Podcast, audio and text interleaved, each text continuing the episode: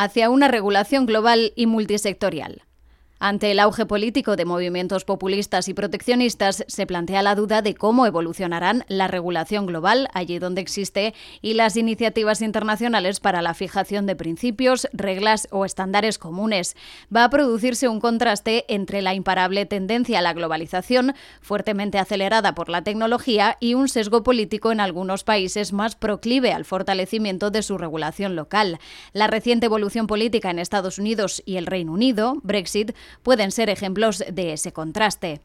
La economía está cambiando a gran velocidad. Las fronteras entre los sectores se van difuminando. Por ejemplo, determinadas actividades financieras, como los pagos o la financiación, han dejado de ser territorio exclusivo de los bancos. Además, los consumidores y clientes reciben productos y servicios por parte de plataformas que operan con una puerta única de entrada, normalmente aplicaciones instaladas en el móvil.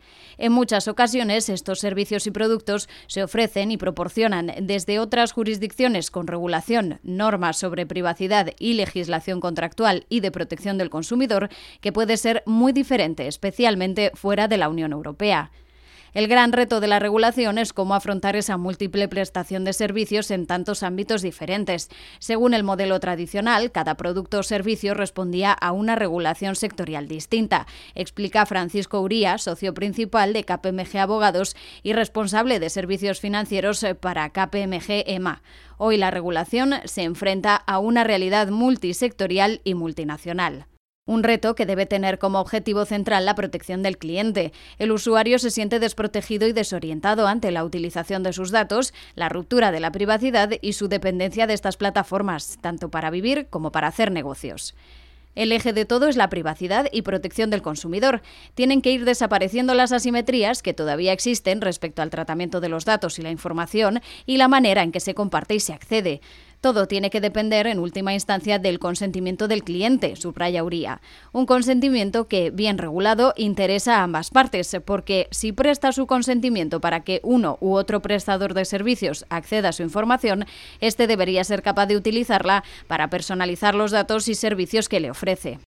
La tercera década del siglo XXI nace marcada por el auge de los nacionalismos que culpan a la globalización de la precariedad y el desequilibrio y reaccionan con una vuelta al proteccionismo.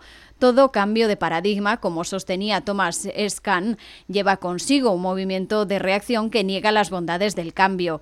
Son tiempos de inestabilidad donde las consultas populares y la exacerbación de las emociones dificultan el acuerdo y la negociación.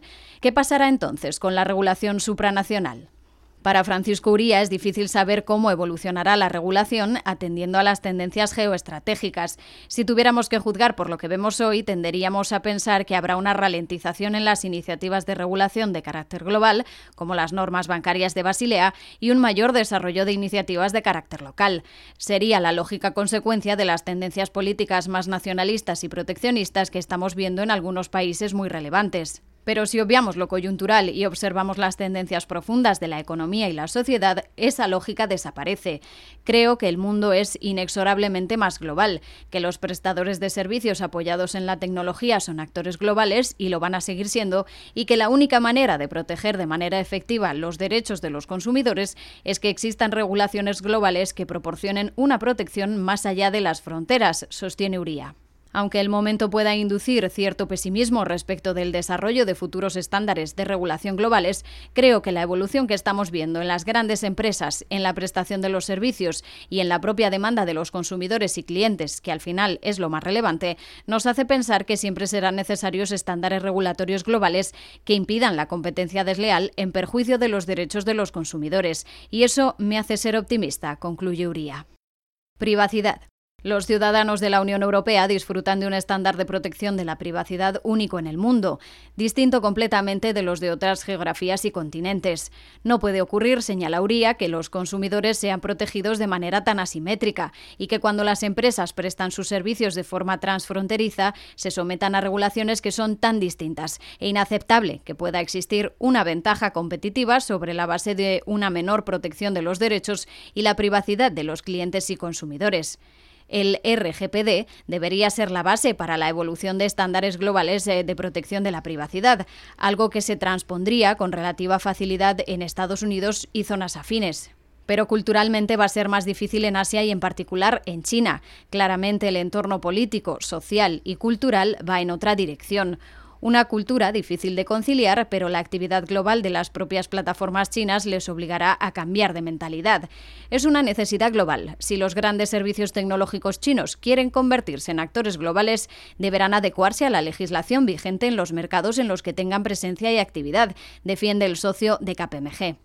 Competencia global. Es imprescindible regular de forma global donde existan competidores globales. En el sector financiero, desde hace muchos años, con los acuerdos de Basilea, se vio la necesidad de establecer estándares globales en materia de capital, liquidez o limitación del apalancamiento para evitar que los bancos compitieran, asumiendo una menor exigencia de recursos propios.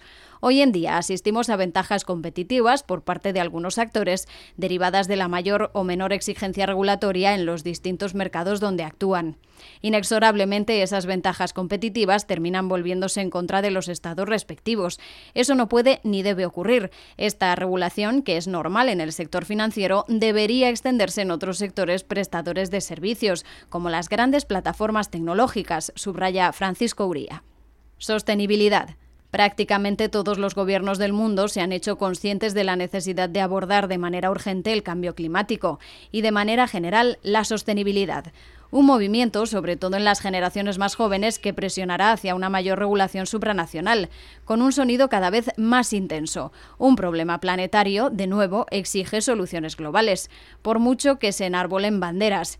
Hasta en el ámbito financiero, las políticas de concesión de crédito y las emisiones atienden ya a criterios de sostenibilidad, recuerda Francisco Uría.